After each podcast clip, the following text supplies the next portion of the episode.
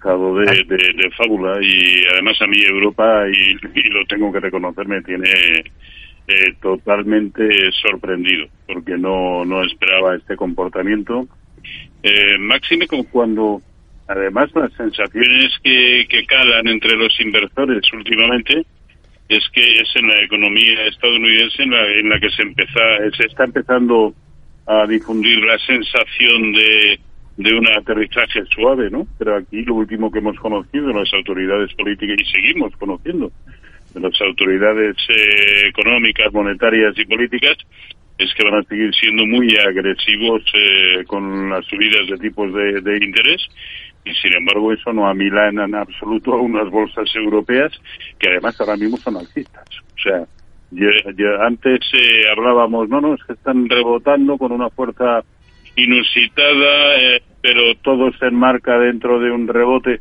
Yo creo que, que eso ya, pues casi casi hay que, eh, a poco que suban un pelín más, hay que olvidarnos de eso. Ahora mismo ya están en terreno de neutralidad en el medio y largo plazo. Es decir, ya no podemos hablar de un DAX o un, Eurostox o un CAC 40 eh, que estén corrigiendo en su mayor proporcionalidad y con una fortaleza increíble a toda la caída desde los máximos históricos. Bueno, desde el Eurostox no eran históricos, pero de principios del, del año pasado.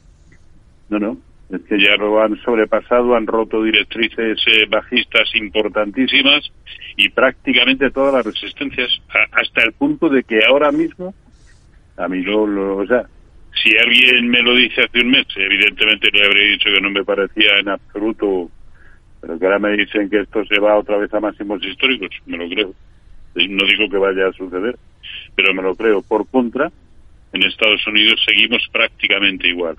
Eh, las velas semanales que nos dejan los índices europeos son eminentemente alcistas, las de los americanos son, bueno, ligeramente alcistas, pero tienen un margen precisamente por eso para subir eh, increíble. Si esto le da por seguir subiendo, eh, pues sí, habrá que apostar por el mercado americano en detrimento de unos europeos que, a ver, yo creo que hay que estar en todos, pero eh, en algún momento los europeos se, tendrán que tomar un relax. No, no, no lo entiendo, ¿no?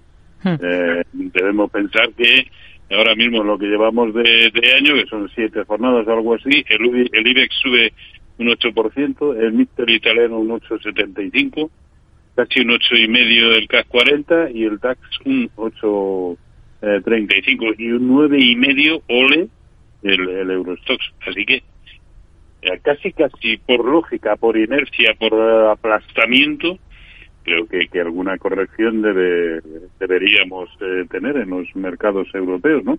Pero hay algo mucho más evidente y es que contra la realidad no hay que darse de cabeza.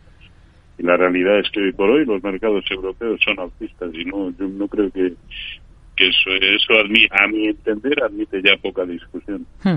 Vamos a ver qué es lo que opina mm, Jorge de este tema, hasta qué punto está o no sorprendido Jorge. ¿Cómo lo ve?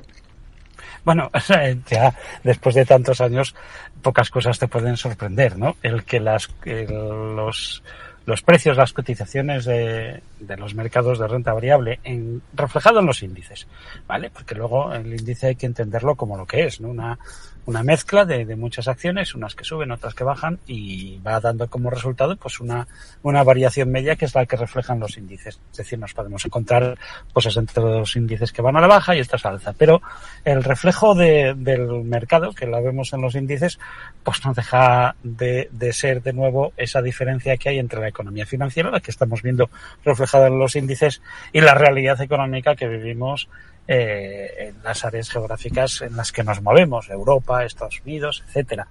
Eh, las cosas no han cambiado. Es decir, eh, seguimos teniendo una previsión de recesión clara para Europa y también para Estados Unidos a lo largo de este año, con unos tipos de interés que van a seguir siendo, eh, que van a seguir subiendo.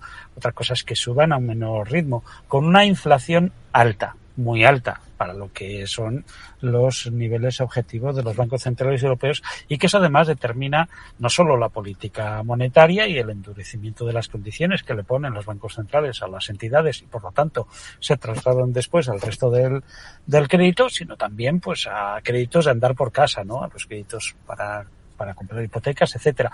Un detalle, simplemente la inflación subyacente que esperamos, esperemos que en Europa no haya seguido el camino de la española, que en España ha seguido subiendo esa inflación subyacente. Y lo digo porque si alguien repasa qué le ha pasado al Euribor en toda su historia, eh, pues observará que siempre el pico del Euribor ha llegado a superar el pico de la inflación subyacente. Ahí lo dejo. En Europa en estos momentos el último dato publicado es del 5,3% y se espera que, que acabe reduciéndose, perdón, del 5,2 y se espera que ya esté en diciembre se haya visto un punto de inflación esa, infla, esa inflación subyacente. Esto quiere decir que a nadie le debe extrañar si, por ejemplo, el Euribor en un momento dado acaba poniéndose en niveles del 5%. No pasa nada. Se ha olvidado muchas épocas y muchas etapas de nuestra vida con tipos muy superiores a ese incluso. Y no pasa absolutamente nada. Lo que sí es que resta capacidad de consumo. Y si no hay consumo, es difícil que haya crecimiento. Y si no hay crecimiento, pues es difícil que las valoraciones que estamos viendo ahora en las bolsas se mantengan.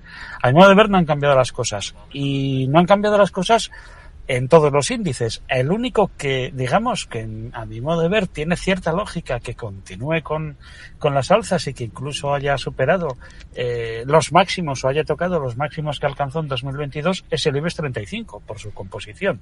Es una composición ajena a las empresas de crecimiento, muy afectadas en un entorno de alta inflación con altos tipos de, interés y eh, muy centrada en banca, a la que le favorece precisamente esa situación mientras no haya una recesión muy importante, que eso sí que también les acabaría afectando. Y, y por otra parte, pues eh, digamos que, que, tiene una composición adecuada para seguir subiendo. Eh, es el índice que ahora mismo está marcando niveles o que ya ha llegado a tocar los máximos de 2022 antes de la caída y lo que sí podemos decir, aquellas dudas que teníamos en diciembre de si aquella reacción que ya veíamos ese eh, que, final, que puso fin a ese impulso alcista entre octubre y diciembre, hmm. decíamos no sabemos si va a ser una recesión o una continuidad a la De momento se ha quedado en recesión, pero cuidado, los dos índices norteamericanos siguen teniendo una estructura de máximos decrecientes y eso puede acabar determinando el rumbo de los demás. Yo no estaría muy tranquilo con las posiciones, con una carga de exposición alcista eh, importante en este momento y eh, procuraría mantener una, una, liquidez alta, aprovechar estos tirones para aumentar esa, esa liquidez, porque eh, yo no me fío. Al final, la, la, realidad se acaba imponiendo a la ficción. Y, y al final las cosas van al sitio al que tienen que ir. Y, si finalmente la situación económica no mejora muchísimo, tendrá que ser las cotizaciones los que se acerquen a la situación económica y por lo tanto vamos a ver yo creo que un periodo de nuevas caídas a saber cuándo, claro.